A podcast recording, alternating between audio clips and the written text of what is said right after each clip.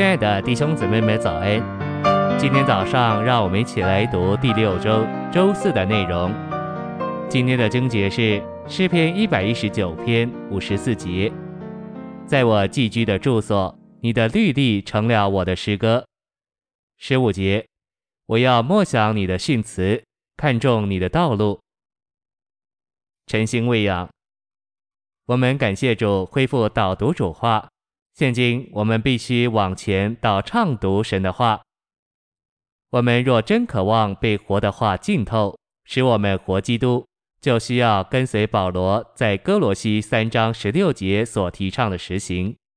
这就是说，我们必须让基督的话丰丰富富地住在我们里面，不是单单凭着来自心思的知识，乃是凭着来自我们灵的各样智慧，包括歌唱和颂咏。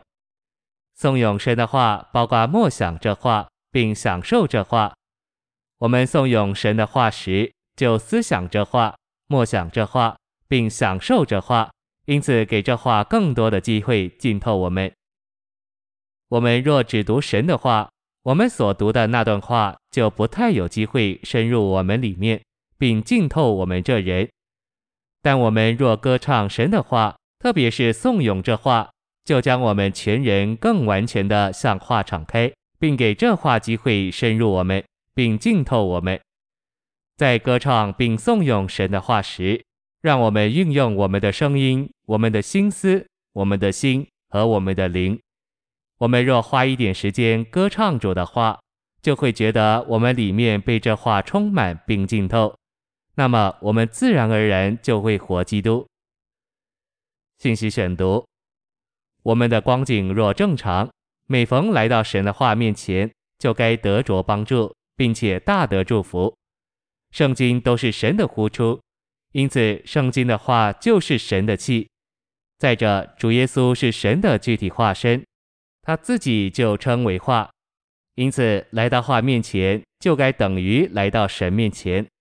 神的话包含神的一切所示，这就是神的话这样丰富实际。活泼光照人的原因。倘若我们里面没有造成拦阻的难处，每当我们来到神的话面前，就该得着祝福。你读神的话时，也许呼求主，切望从主有所得着。然而，在你里面也许有拦阻或阻挠，可能有一种罪缠累、掳掠并具有你。一面你爱神的话，另一面某种罪隐藏在你心里。而你不愿意去对付它，这隐藏的罪会使你不能从神的话领受祝福。我们若要从神的话得着祝福，首先必须对付我们的心，绝对且全心的归向主。我们若对付我们的心，并对付我们与主之间消极的事物，我们的光景才可能正常。这样，我们就很可能从神的话得着帮助。圣经要求于我们的比其他的书更多。圣经要求我们谦卑自己，并且将我们的自信、自视撇在一旁。我们来到神的话面前，需要祷告求主怜悯我们。我们需要学习祷告说：“主怜悯我，我不要被任何事物遮蔽，我不要在你我之间有任何事物。主，求你使我们之间没有间隔。”这不仅该是我们的祷告，也该是我们向着主的态度。我们来到主话面前，不该有任何自信。我们不该确信我们与主之间没有问题了。虽然我们没有察觉，但我们与主之间仍然有许多问题。所以，我们需要在主面前谦卑自己。